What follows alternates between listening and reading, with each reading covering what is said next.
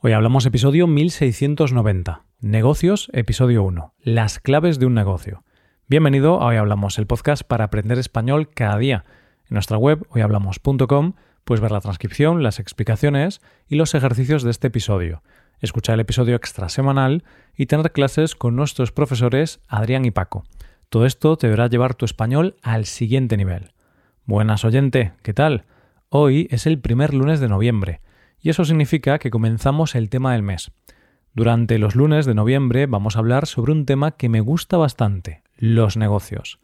Este tema nos permitirá practicar vocabulario relacionado. Hablaremos de los negocios en general. Veremos cómo saber si una idea de negocio es buena, la rentabilidad de un negocio, cómo hacer crecer un negocio y cosas de ese estilo. Hoy hablamos de negocios. Oyente, si te digo que pienses en un negocio, seguro que se te vienen a la cabeza muchos ejemplos de negocios que conoces y en los que consumes diariamente. Por ejemplo, el supermercado donde haces la compra es un negocio. El bar donde te tomas un café también es un negocio. El podcast de español que escuchas cada día, la plataforma de streaming donde ves la serie por la noche y la tienda donde compras tu maquillaje, todo eso son negocios. Antes de responder de forma práctica y teórica a la pregunta de ¿qué es un negocio?, vamos a responder a esta pregunta de una forma más filosófica o retorcida. La palabra negocio proviene de la palabra latina negotium, que se forma por la unión de dos palabras, nec y otium. ¿Sabes qué significan estas dos palabras? Pues significan no ocio. Es decir, negocio es la negación del ocio. La palabra negocio proviene de decir no ocio. Quizá esto pueda parecer una simple curiosidad, pero nos permite entender las implicaciones de esta actividad, de ser emprendedor o empresario. Un negocio puede proporcionar a su propietario muchas alegrías y beneficios, pero también hay una cosa importante. El propietario de un negocio tendrá que renunciar a ciertas cosas, tendrá que sacrificarse para que su negocio funcione y crezca.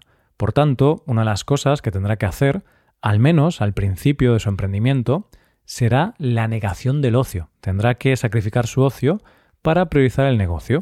De hecho, para triunfar en los negocios es necesario saber priorizar las cosas importantes y decir que no a las cosas que no son importantes. Esto en apariencia parece algo sencillo, pero no lo es. Cuando comienzas cualquier proyecto, poco a poco comienzan a surgir nuevas obligaciones, tareas, ideas, problemas, peticiones, un sinfín de cosas que hacer, y como tu tiempo es limitado, solo tienes dos opciones. Hacer las cosas que te van llegando e intentar abarcar todo lo posible o aprender a diferenciar las cosas importantes de las que no lo son y aprender a decir que no.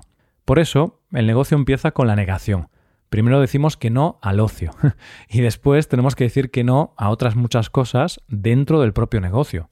Y es algo complicado, porque decir que no implica rechazar a otras personas y rechazar ideas que nos pueden parecer interesantes. Y el rechazo duele, pero es necesario. Por ejemplo, decimos que no a una nueva idea porque nos va a desviar de nuestro camino, aunque la idea sea interesante y realmente nos gustaría probarla. Tenemos que ser fuertes e ignorarla. Esto fue lo que hizo Netflix en sus inicios, cuando alquilaban las películas mediante DVDs y las enviaban a las casas de los clientes mediante correo postal.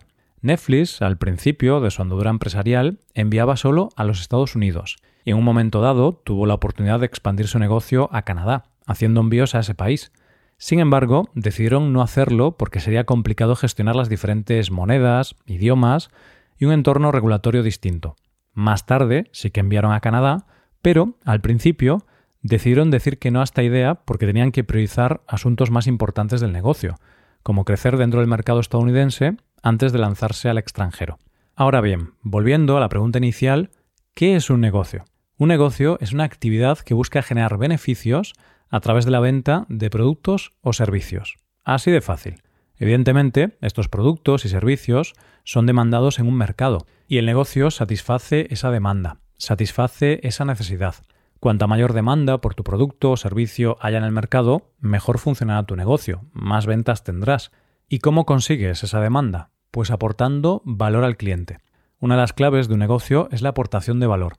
Si tu negocio no aporta valor al cliente, es imposible que funcione.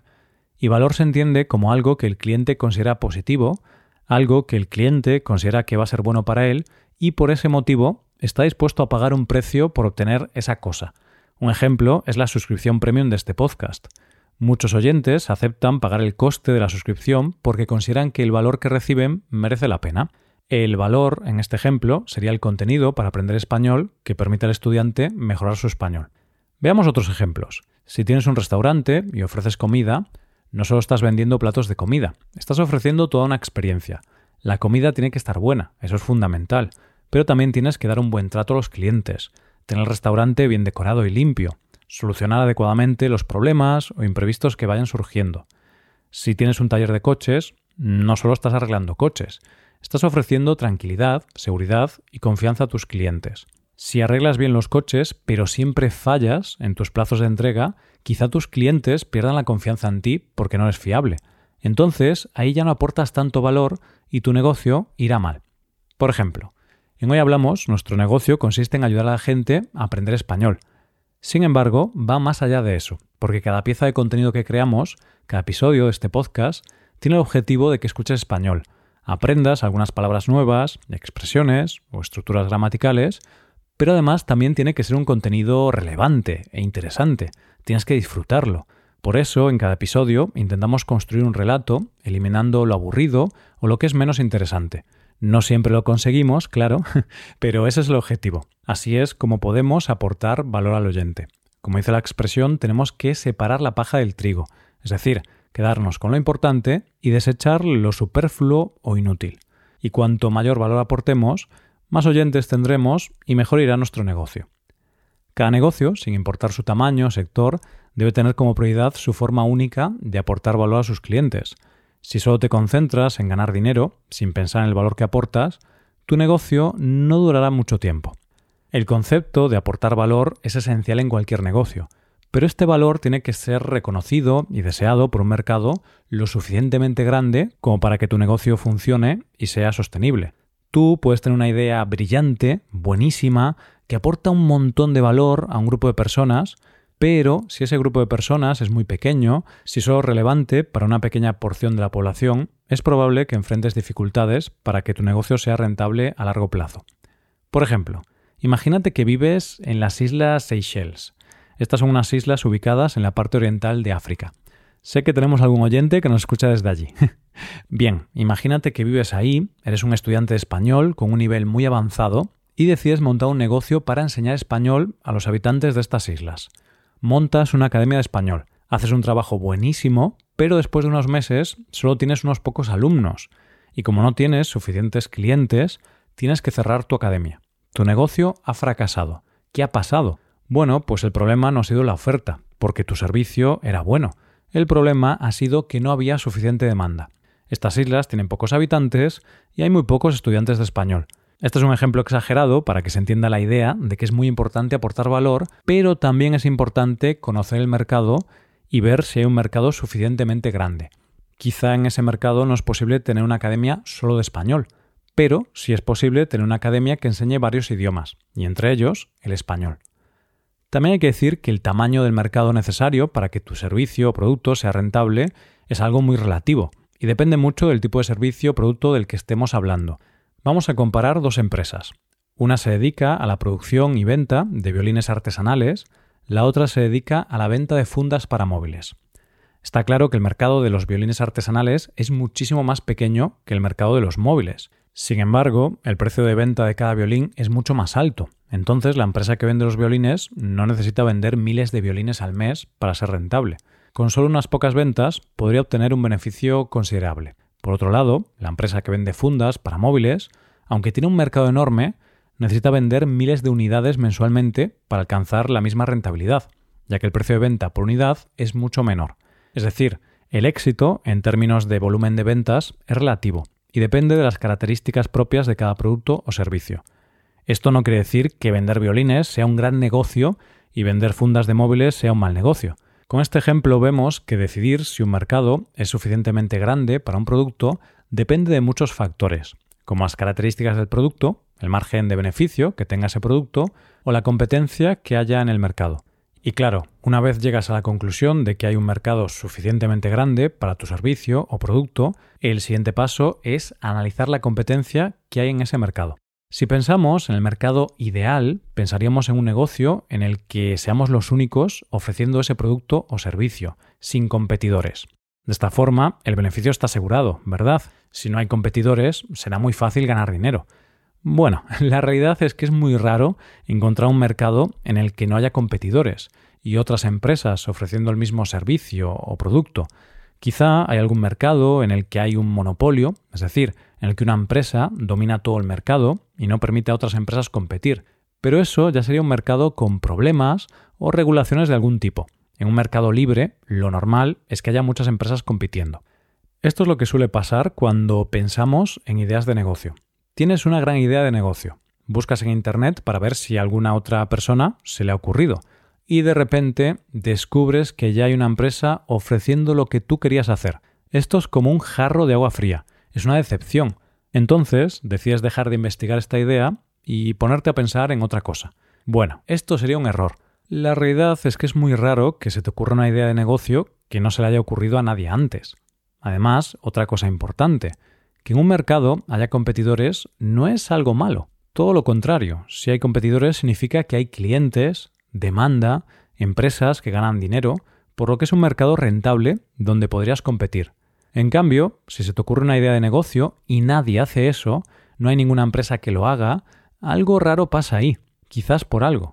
Por supuesto que podría haberse te ocurrido una idea buenísima, súper original, la idea del siglo que te hará millonario. Sí, podría ser, pero muchas veces la realidad es otra. La realidad es que quizá no hay suficientes clientes para ese producto, quizás es muy caro producirlo, quizá hay regulaciones que impiden hacerlo, Puede haber mil motivos por los que nadie ha intentado hacer eso antes. Evidentemente, si hay muchísimos competidores, quizá el mercado podría estar saturado.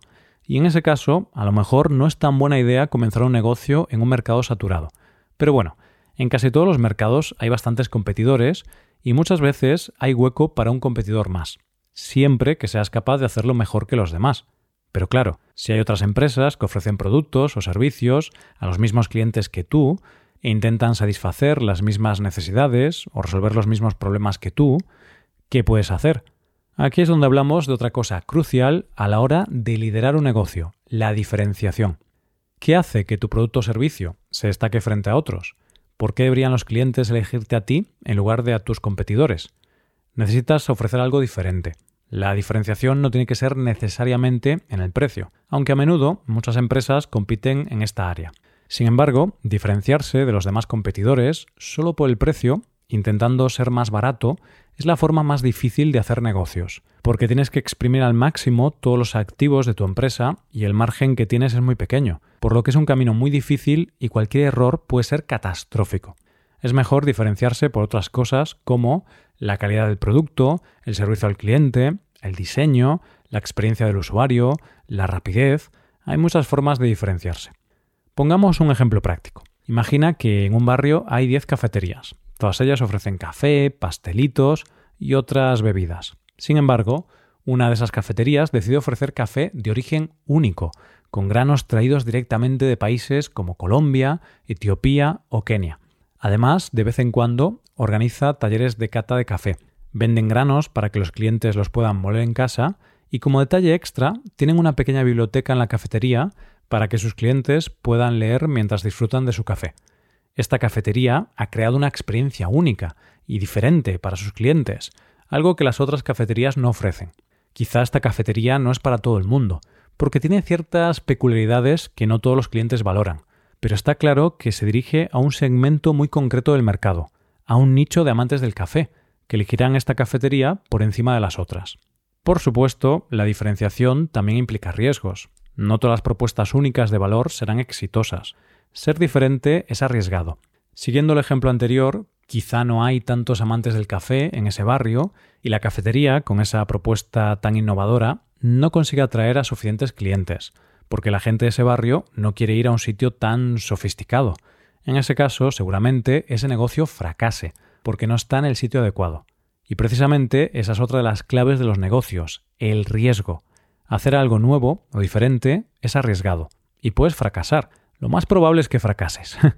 Pero como pocas personas se atreven a correr ese riesgo, si logras tener éxito, es probable que tengas un negocio rentable que te permita vivir la vida que quieres, que te permita tener un propósito, aportando valor a una comunidad y quién sabe, quizá puedas expandir tu negocio abriendo más locales, contratando a más empleados.